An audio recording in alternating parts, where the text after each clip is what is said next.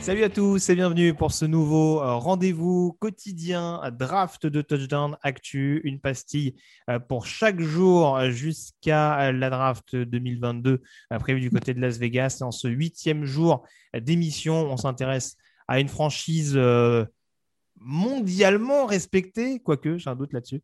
On va parler. Plus respecté que les Browns. Ah ouais, encore en ce moment c'est compliqué. hein. On va parler des Falcons d'Atlanta qui ont donc le huitième choix de la draft. Et euh, on a beaucoup parlé ces derniers jours d'équipes en reconstruction. Euh, là, je crois, Monsieur Victor Roulier, je vous salue d'ailleurs au passage. Mais bonjour à toi, bonjour à tous. Ah, en termes d'équipes en reconstruction, là, on a touché le pompon. hein. On est en déconstruction plutôt. C'est c'est- c'est ça le vrai problème, c'est qu'au moins les Texans et tout, ils ont fait table rase, tu vois, ils se disent on redémarre. Vous, là, Oui, vous êtes dans la euh. période où vous déconstruisez. D'ailleurs, euh, si, si Terrell est disponible pour un second tour, tu me. Bon, ça, ça- hein, mais- ça suffit. Laisse-nous quelques bons joueurs quand même. On va essayer de, de faire comme ça. Mais c'est vrai que la star d'Atlanta en 2022 s'appellera Dead Money. Oui, vous avez battu le, le record de Carson Wentz. hein, Tout à fait. qui- qui Je crois que rien de- qu'avec euh, Matt Ryan, euh, Julio Jones et euh, Dante Fowler, je crois, on est à plus de Mhm. 60 millions de dead money. Oui, après, on a vu des équipes comme les Panthers à une époque faire 80, mais c'est vrai que 40 millions sur un joueur, par contre, c'est un, record absolu. Euh, Ouais. Donc, euh, ça, ça va limiter, ça limite forcément euh, à court terme. Après, à, long terme, tu as plus de flexibilité, mais à court terme, ça limite tes mouvements. Alors, les Panthers, les Panthers, n'importe quoi. J'ai rebondi sur ce que tu disais tout à l'heure. Euh, donc, les Falcons sont un premier tour, le huitième, qu'ils ont obtenu après leur belle saison 2022. Euh, deux deuxième tours, deux troisième tours, un quatrième, un cinquième et deux sixième. C'est pas non plus délirant hein, pour une équipe qui repart euh, d'une feuille blanche. Euh, Est-ce que je me risque à te poser la question des besoins prioritaires? Parce que là, euh, sinon, on est parti pour 25 minutes. Ben, J'ai envie de dire, euh, en défense, tout ce qui s'appelle pas Grady Jarrett et, euh, est prioritaire. Oh, ce manque de respect pour Dion Jones. Même Bah, si c'est vrai je- que c'est galère un peu. Ah, si Non, mais j'aime bien Dion Jones, mais l'année dernière, c'était son frère sur le terrain, c'était pas lui. Enfin, Oui, oui, oui. Euh, donc, non, mais globalement, tout. Et je dis ça au moment où on enregistre cette émission. euh, Peut-être que quand ce sera publié, il sera parti. Ouais, ouais, c'est- ça, c'est possible aussi. Euh, mais, mais pour le coup, voilà, c'est, je pense qu'il y a une défense à, à reconstruire. Il y a deux vrais leaders, mais tout le reste à reconstruire. Mhm. En attaque, je trouve que la ligne s'est quand même bien comportée l'année dernière. Mhm. Je trouve que, par exemple, un joueur comme Matenesi, qui avait beaucoup déçu euh, en rookie, puisque c'est, ça, va être sa troisième saison. hein. Oui, il rentre dans sa troisième. C'est ça. Donc, Mhm. il avait beaucoup déçu en rookie. Là, j'ai l'impression qu'il a été meilleur. Euh, le Matthews est toujours là, Lindstrom toujours là. Enfin, globalement solide. Il y a Pitts. Après, bah, il y a deux problèmes principaux. Un, quarterback. Et deux, les cibles. Parce qu'aujourd'hui, Cordarel Patterson, j'adore, hein, mais il ne peut pas tout faire tout seul. Et euh, les Zach Eus et Frank Darby, euh, ça fait pas on va, rêver. donc, on euh, va tout jouer sur des joueurs générationnels, en fait. bah, il y a, y a Kyle Pitts, quoi. C'est- tout, mais il va falloir avoir beaucoup d'autres joueurs générationnels pour réussir. Oui, je te rejoins globalement. Je pense qu'il y a. La ligne va, va devoir être considérée, mais clairement pas en priorité par rapport à, à tout le reste. Je suis d'accord avec toi. Et je ne vais pas répéter ce que tu as dit pour, euh, pour la défense. Du coup, j'ai le lead pour euh, le huitième choix euh, d'Atlanta. Alors, euh, je suis très embêté parce que, très franchement, euh, j'ai toujours voulu un edge rusher. Mon chouchou reste euh, potentiellement Jermaine Johnson. Euh, je pense que Trevon Walker aurait pu plaire également à Atlanta. Receveur, je n'y crois pas une seule seconde en huitième choix, surtout pas avec cette classe-là. Ça me paraîtrait de la... un- suicide en bonne et due forme. Là, je- surtout un an après avoir pris Kyle Pitts, je pense que là, euh, et là, je suis en train de, je, je viens de revoir sa sélection. Ouais, ouais, non, mais je, vois qu'il y a un tacle. Je vois qu'il y a un tacle. Je, vois que ça commence à me, à me tacler, mais c'est pas grave, je, saurais réagir. Et euh, du coup, euh, du coup, je suis obligé. Le, le- le fait d'avoir signé Mariota, ça veut dire une seule chose, c'est qu'on va sélectionner un quarterback du côté d'Atlanta.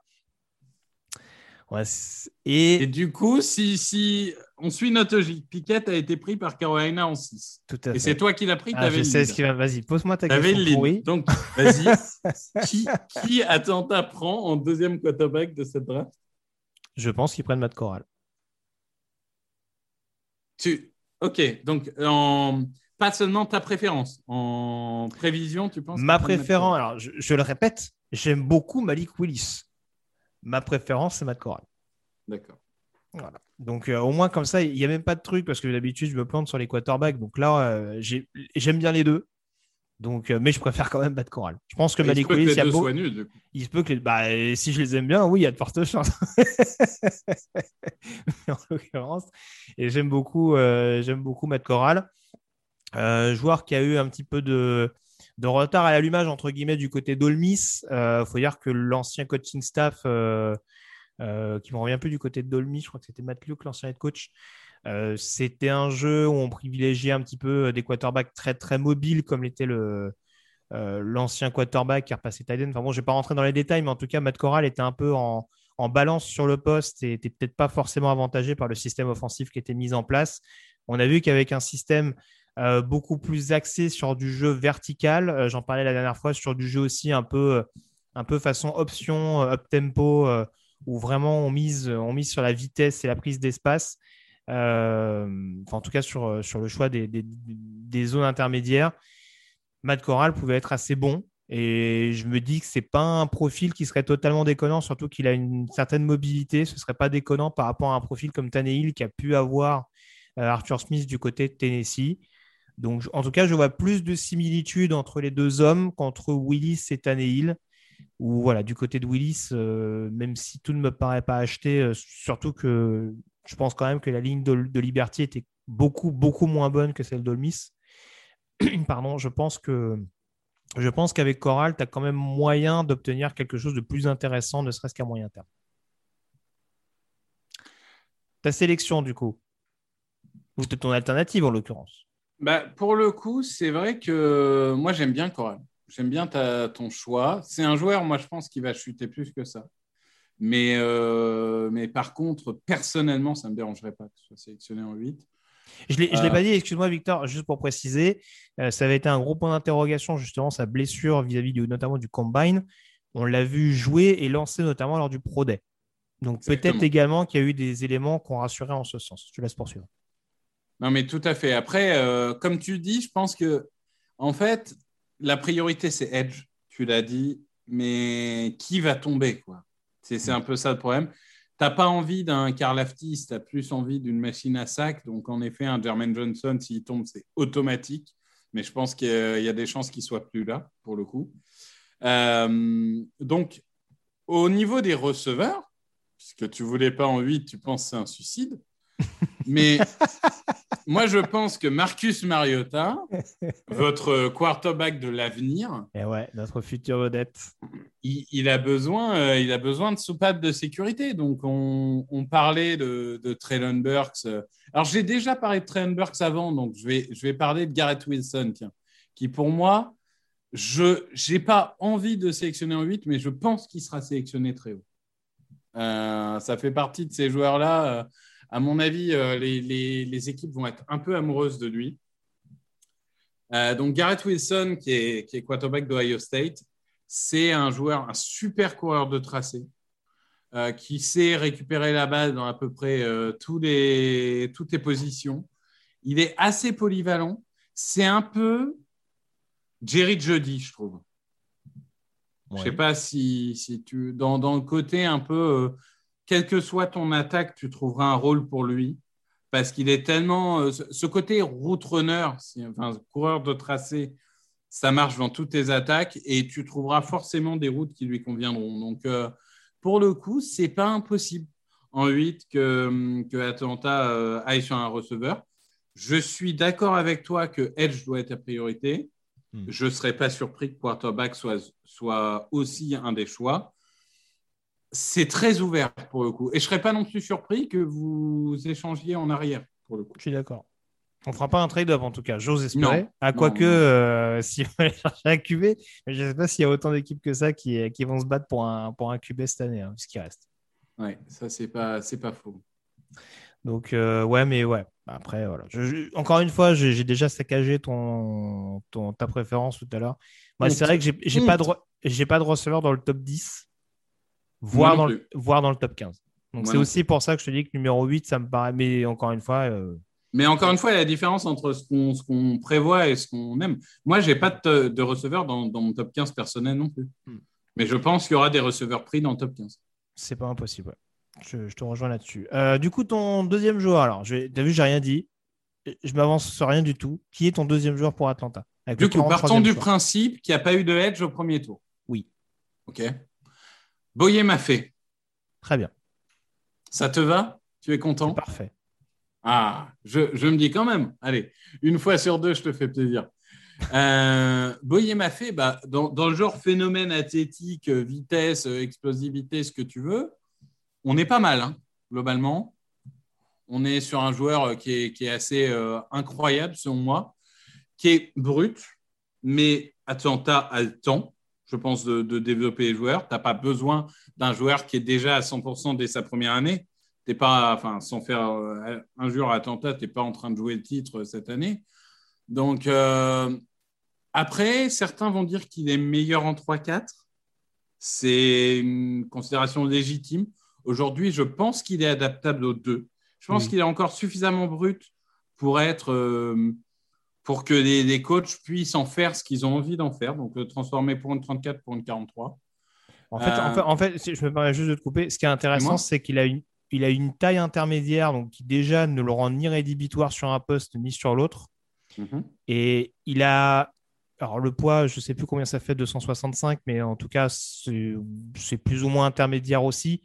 Mais il a une explosivité, en tout cas, qui, du coup, le transforme pas en defensive end un peu balourd, quoi. ouais. Il a vraiment cette versatilité, cette polyvalence, pardon, euh, extrêmement, euh, extrêmement notable pour la position. C'est peut-être un des, un des edge rushers les plus polyvalents du plateau, à mon sens. C'est ça. Et puis, au fil de la saison, il était de plus en plus impactant. C'est-à-dire que son vrai problème, c'est qu'il avait une action où il était impactant, une action où il était totalement hors du jeu et une action moyenne. Hmm. Et puis peu à peu, bah, il avait deux actions où il était impactant et une action où il était en dehors du jeu. Puis à la fin, deux actions où il était impactant et une action où il était moyenne. Et tu te dis vraiment, s'il continue à progresser comme ça et qu'à chaque action, il peut avoir l'intensité qu'il arrive à mettre euh, dans, certaines phases de jeu, ça peut vraiment devenir un gros titulaire NFL. Hmm. Par contre, il faut accepter l'idée que la première, peut-être même la deuxième année, ça sera de la construction. Hmm. Euh, en alternative, je suis parti sur un edge rusher aussi. Euh, il y a un profil qui m'intrigue beaucoup dans le système de Dean Pease et encore plus depuis la signature de Lorenzo Carter. Je m'interroge beaucoup. Tu peux essayer? Vas-y. Logan Hall? Logan Hall. Ah, yes J'y ai pensé. Et très franchement, je... j'ai fait sa fiche en plus très récemment et c'est vrai que c'est vraiment un profil. Je sens que ça fit avec Pease. Donc je ne sais pas exactement parce que c'est un joueur qui est, qui, euh, qui athlétiquement est assez monstrueux. Euh, c'est un peu dans la même lignée que, euh, que Peyton Turner l'année dernière, hein, vu que c'est un autre, un autre genre de, qui sort de Houston. Mais là encore, tu vois, on parle de. On est plus dans l'aspect, vu qu'on aime bien reprendre cette expression, on est plus dans l'aspect plafond que plancher pour Logan Hall. Il y a encore énormément de choses à en tirer. Et c'est ce que je disais. Lorenzo Carter est un peu plus sur un profil de d'outside linebacker 34, même s'il fera, je pense, un peu plus de choses à Atlanta. Euh, Logan Hall, à l'inverse, il a un physique de defensive end 34, mais je pense que tu m'as convaincu là-dessus. Euh, enfin, en tout cas, je me suis rangé dans ton camp. Euh, je pense qu'il terminera à terme defensive end 43. En tout cas, il a les armes pour. Donc, très franchement, il a, il a une polyvalence extrêmement notable. sur le run-stop, il est précieux. en termes de pression, on l'a vu boule rusher des joueurs, alors que pourtant, c'est pas pas un petit tank, mais il a une. Euh, je sais pas comment dire ça. C'est pas un joueur trapu, je veux dire. Euh, justement, il est extrêmement longiligne et c'est aussi ce qui interroge sur sa capacité à pouvoir jouer euh, sur, sa, sur sa position préférentielle à l'avenir et sur sa manière d'optimiser la technique. Mais on l'a vu des fois, enfin vraiment mettre, mettre des joueurs, violenter des joueurs gratuitement, quoi. Donc bientôt, il le fera, bientôt il le fera euh, moyennant salaire. Et, euh, mais je pense vraiment que ça peut être une possibilité. S'il termine en début de deuxième tour, ce qui pour moi est plus probable euh, qu'une fin de premier, surtout quand on parlait des, principaux edge rushers qui risquent de, sortir au premier tour. Euh, m'a fait inclus. Hein. J'exclus pas David Ojebo. Pour l'instant, on ne sait pas trop comment ça va se passer au niveau de sa, de, son tendon d'Achille. De son tendon d'Achille, c'est ça, mais ça risque de prendre un petit peu de temps malgré tout et d'effrayer quelques équipes. Ah bah il va pas jouer en rookie ou alors c'est de toute façon c'est Sidney Jones. Hein. Il jouera en décembre un match ou deux au mieux. Donc euh, donc c'est ce qui peut aussi permettre, pour parler de manière un peu cynique, à Logan Hall de terminer au deuxième tour et du coup à une équipe de se positionner dessus. Atlanta ayant d'énormes besoins en défense. Je pense que Logan Hall ça peut être un fit intéressant. Oui, tout à fait. Je te laisse terminer sur les slippers. Alors, du coup, je suis parti en receveur, hein, parce que tu veux pas de receveur, mais moi, je vais t'en donner. Il y a un Le mec, il donne un receveur au premier tour et en slipper. non, au premier tour, on s'est mis d'accord sur Matt ah, Corral. On, a fait Matt Corral et un Edge. J'apprécie euh... ton consensus. ah bah, tu vois, je suis, je suis, je suis un homme de, négociation. Hmm. Euh, je... Il y a un joueur oui qui, qui, a vu sa carrière un peu brisée euh, par une, blessure l'année dernière alors qu'il montait, montait, montait. Oula. Enfin, brisé, tout est en relatif, mais qui se retrouve en fin de draft alors qu'il devrait être au début pour moi, c'est Reggie Robertson Jr. Ouais.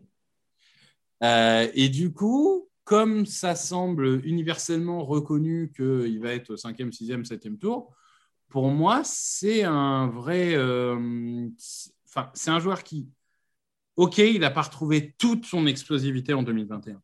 Suite à sa blessure en 2020, ce n'est pas le Reggie Robertson de 2019 qui avait fait 800 euh, ou milliards ou quelque chose comme ça.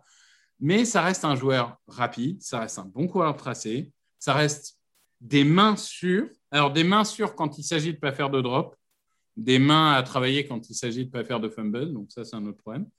Euh, mais euh, pour le coup, que ce soit en retourneur, que ce soit en receveur, je pense que euh, c'est un profil qui n'est pas inintéressant. Et si il est oublié et qu'il tombe au sixième tour, bah, ça peut faire partie des joueurs sur lesquels tu prends un risque. Ouais, je vais être obligé de partir. Enfin, obligé. Il n'y a rien d'obligé en l'occurrence, mais sur, un, sur la position de receveur, forcément. Alors, on parle bien des sleepers, parce que je pense qu'il peut y avoir des, running, des, receveurs, excusez-moi, euh, draftés un peu plus haut. Si je m'intéresse sur une position de slot receiver, je suis très intrigué par Josh Johnson, receveur de Tulsa, qui euh, en effet a montré des bonnes choses, notamment lors, des, lors du bowl. Alors je crois que c'était le Shrine également, ou alors c'était le, c'était l'autre. Je ne vais, vais pas dire de bêtises, mais euh, on voit que c'est un joueur avec un gros, gros potentiel. Euh, assez bon partout sans être forcément excellent dans un domaine de prédilection. Je l'ai vu quand même avoir des mains assez solides, des tracés plus connaître. donc très franchement, c'est pas le gabarit le plus impressionnant, mais on voit qu'en tout cas, niveau vertical, sur du 50-50, il est capable de faire des différences. Franchement, ça peut être un pari intéressant, encore une fois, dans une classe de receveurs où je pense que certains peuvent se dire on ne va pas sélectionner des joueurs trop hauts et on va peut-être un peu plus prendre notre temps, ce qui peut justement euh, faire descendre un peu la hiérarchie sur certains joueurs. Et ça peut être une bonne opération, je pense, sur du slot receiver en doublon potentiellement d'un autre receveur que tu drafterais euh, peut-être peut-être plus, par exemple, aux alentours du troisième tour. Euh, Josh Johnson, si je ne dis pas de bêtises et que je revois un petit peu les, différentes sélections, ça peut être un solide cinquième tour. Oui, c'est vrai qu'il y, a toute une. Euh, mais on aura l'occasion d'en parler un peu plus tard hein, avec d'autres équipes, mais il y, a, beaucoup, beaucoup de receveurs de deuxième, troisième tour intrigants.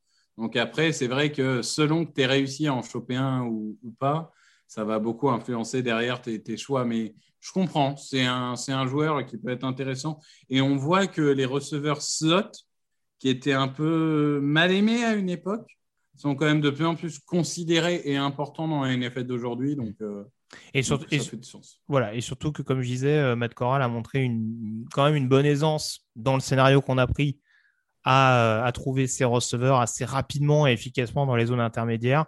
Donc s'il y a un profil comme Josh Johnson qui est capable de bonifier après en yards après réception les passes qui lui sont adressées efficacement, ça peut pas forcément, ça peut être une collaboration à développer dans les années à venir. Ouais, tout à fait.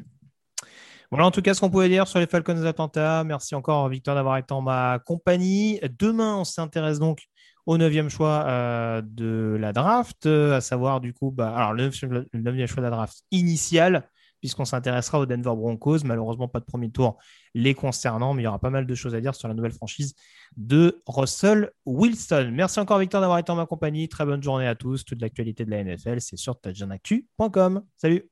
Merci à toi.